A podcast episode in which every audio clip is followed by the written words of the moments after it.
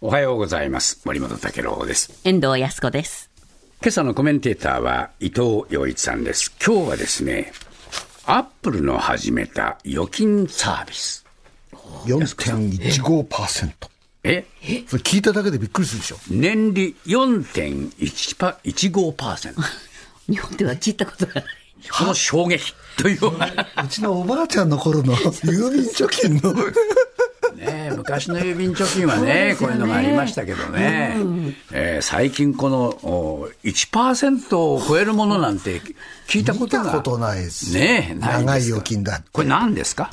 これはですね、アップルが始めた新しい金融サービスええ。について、アップルとあの有名なゴールドマン・ザックスが組んで、えー、一人3300万円ぐらいまでは、え預けられますよ、4.15%でというサービスなんですよ。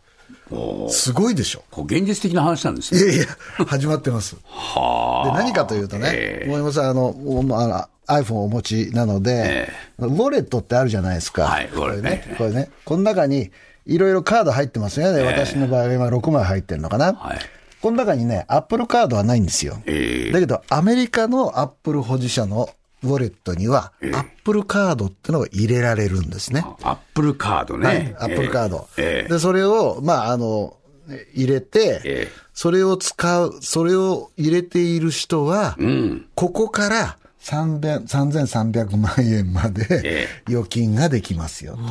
そその預金には4.15%の利子をつけます。もう、繰り返し4.15%って言っちゃうんだけど、いや、それ、もうよだれが出そうな利率じゃないですか。ねえ、我々からすると。そうですよ。で我々がもらってるちちなみにっていうのでやりましょうか。ちなみに日本はっていうの。0.002%です。これは三井住友銀銀行も三菱郵便もみずほ銀行といったメガバンクの1年もの定期預金の金利です。0.002%。0.02%。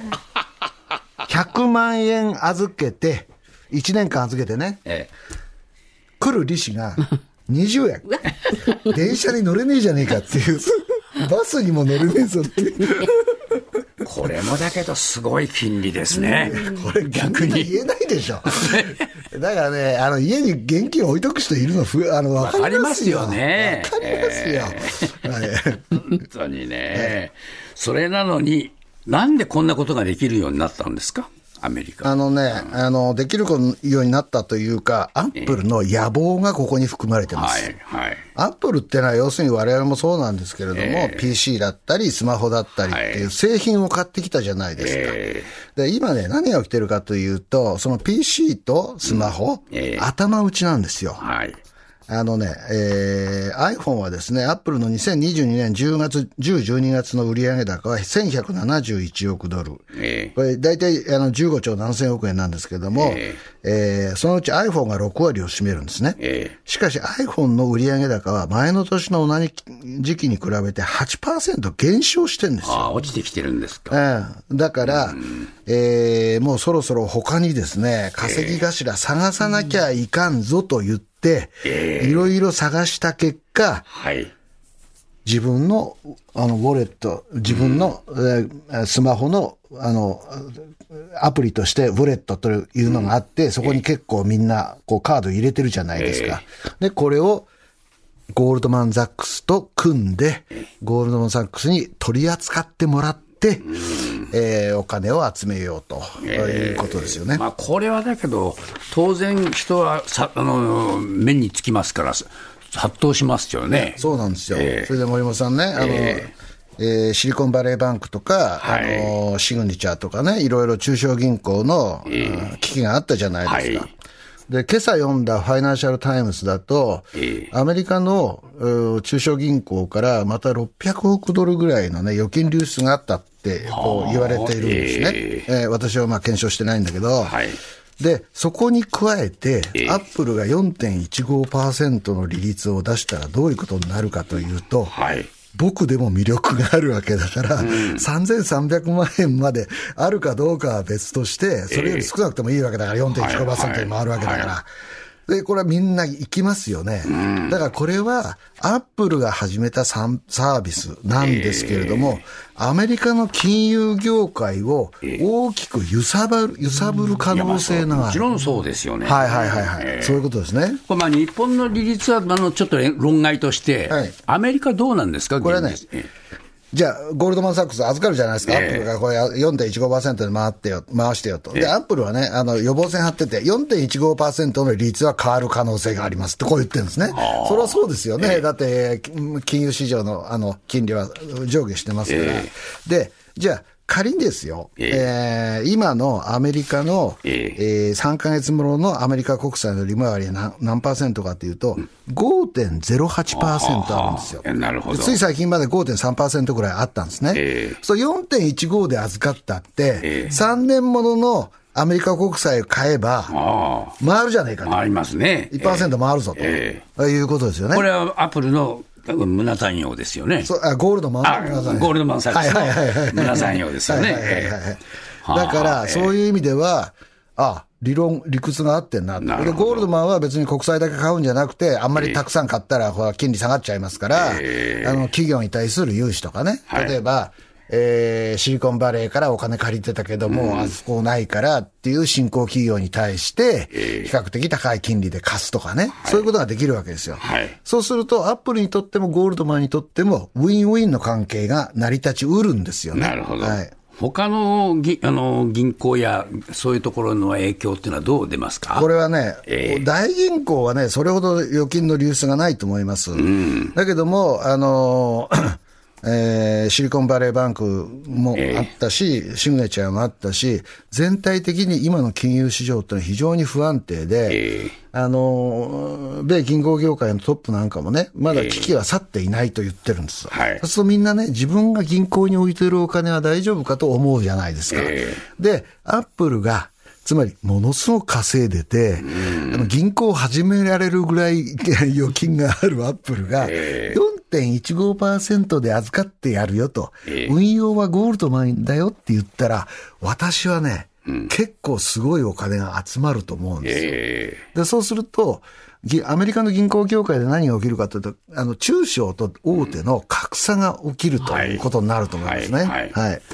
これ、日本の場合はどうなります？これ、影響受けませんか、えー日本の場合でも、アップルが、ええ。アップルカードを日本で始めたら、ええ。私は多少でも4.15%に 預けようかなと思いますし、ええだって森本さん、0.002%そうですですよ。よね。これ、日本でやる可能性ってあるんですよかえっとね、えーまだはっきりしません。えただし、アップルは、例えばアップルもだんだん自分のそのサービスを、あの、アメリカ以外に広めてきてるんですよね。えあと、やっぱり銀行法とか、当局の管理とか、いろいろあるので、ええ。すぐには来ないと思いますけれども、はい。で、私は、だから、あの、あの、あ社会、あの、ソーシャルセキュリティナンバー持ってるので、アメリカへ行った時に今度、あ口座作って、皆さんにご報告しようかなと。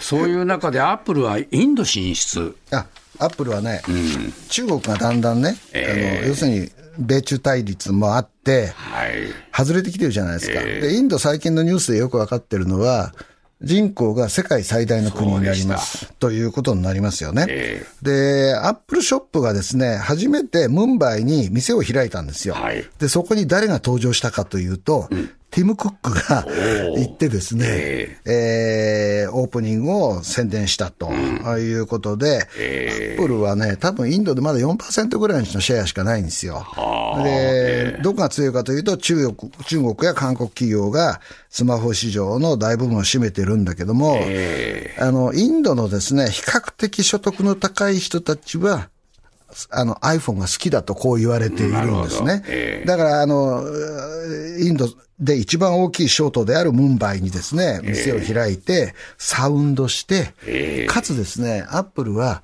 インド国内に工場まで作ろうという計画を立てているようです。ほうほうはい、はい。工場も作るんですか、はい。そうすると、まあ、これでもって、また雇用も創出するってこそうなんですよ。とになりますかだから、あの、インドのね、モディ首相は、えーこうえーティム・クックと会談していまして、で、モディ首相が何言ってるかというと、メイドイン・インディアというですね、インドってね、行くとわかるんですけど、はい。製造業はからきし多い国なんですよ。これロシアとよく似てんだけど、あの、まあ、暑いってこともあるしね、いろいろあるんでしょうけどね。だから、やっぱり、あの、物を作らないと、あの、外貨収入稼げないじゃないですか。だから、モディ首相は、あの、インドを物を作れる国にすると。で、その中で、今まで中国で作っていた iPhone が、インドできちんとできるということになれば、それはモディ首相にとってですね、非常に大きな宣伝材料になるわけですよね。そうか、そうか。はいはいはいはいこれ、歓迎なんですね。大歓迎です。ああはい。